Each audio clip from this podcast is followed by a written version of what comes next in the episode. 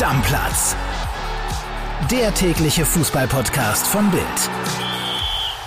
Weiter geht's mit unserer Bully Blitzvorschau. Eine neue Folge führt uns nach Rheinland-Pfalz zum FSV Mainz 05 und zu Peter Dörr. Moin Peter. Servus André, hallo. Peter, ich würde sagen, wir fangen mit der Startelf direkt an. Wie kann die aussehen bei Mainz? Ja, da ist im Tor Robin Zentner ganz klar gesetzt. Dann gibt's eine Fünfer Abwehrkette die auf der rechten Seite eigentlich durch Silvan Wittmer äh, besetzt ist. Da ist aber nun Danny da Costa dazugekommen. Da wird es also einen Zweikampf geben.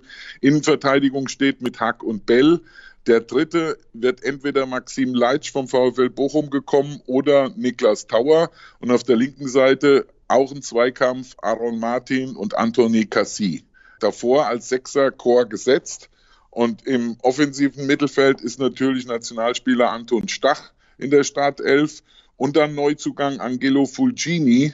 Und vorne gibt es natürlich nur zwei, die den ersten Sturm bilden, Burkhardt und Onisivo. Okay, kommen wir vielleicht gleich zu den drei wichtigsten Spielern. Wer ist es bei Mainz? Wer sind das bei Mainz, welche Spieler? Torwart Zentner, logischerweise, und vorne im Sturm Burkhardt und im Mittelfeld Anton Stach, der Nationalspieler, der den nächsten Schritt machen soll und wirklich Führungsperson werden soll. Wer hat denn das Potenzial, die größte positive Überraschung zu werden? Ja, vielleicht einer, den wir bisher noch überhaupt nicht genannt haben, Delano Burgzorch. Das ist ein Holländer, der schon seit Winter da ist, aber dann Corona und Herzmuskelentzündung, der also noch überhaupt nicht gespielt hat und der jetzt in der Vorbereitung gezeigt hat, was er kann und der könnte da schon für Burkhard Onisivo ordentlich Konkurrenz sein. Okay, und wer hat Potenzial, die größte Enttäuschung zu werden? Im Moment kann ich mir noch nicht vorstellen, wo ein Platz für Eamon Barcock sein soll, den Neuzugang aus Frankfurt. Der hat in Frankfurt nicht so richtig gespielt und jetzt ist das Mittelfeld der Mainzer sehr gut besetzt. Von daher wird schwer, glaube ich, für ihn, sich in die Mannschaft zu kämpfen.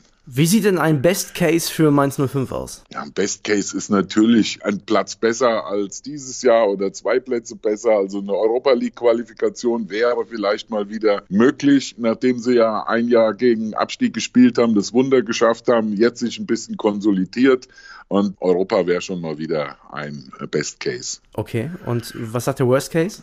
Abgänge in letzter Minute. Aaron noch nicht klar, Ersatztorwart Finn Dahmen noch nicht klar. Wenn da niemand ersetzt werden kann und man dann vielleicht einen Fehlstart produziert, dann könnte es natürlich auch wieder in den Abstiegskampf gehen. Welche Wahrheit wollen die Bosse denn noch nicht hören, Peter? Man sollte ruhig sich die Ziele auch öffentlich mal ein bisschen höher stecken. Das ist meine Meinung denn die Mannschaft ist sehr schnell dann irgendwann zufrieden, wenn sie Ziele erreicht hat. Und meiner Meinung nach hat man deswegen auch letztes Jahr die Euroleague verpasst, weil am Ende war man mit dem, was man nach außen gesagt hatte, zufrieden und dann wurden drei Pünktchen, die gereicht hätten, die wurden dann nicht mehr geholt. Jetzt bin ich mal gespannt auf deine Antwort. Welcher Spielerfrau sollte man denn unbedingt bei Instagram folgen? das ist äh, keine Spielerfrau, sondern das ist die Trainerfrau. Das ist Ulla Svensson. Der folgt man unter Frau Svensson und das ist unheimlich sympathisch, wie sie aus dem Privatleben erzählt des Trainers.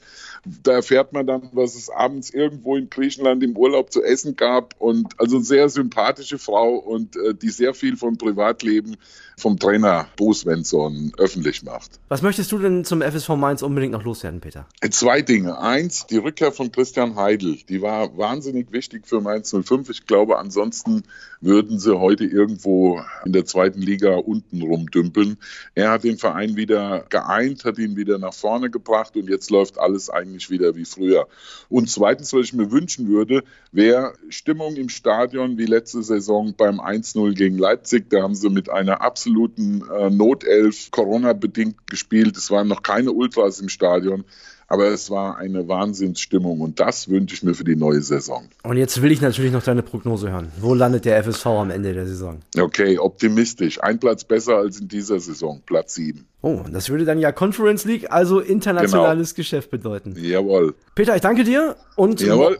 Jawohl, morgen geht's weiter mit der Budi Blitzvorschau. Die neue Folge dann rund um den ersten FC Köln. Stammplatz. Der tägliche Fußballpodcast von Bild.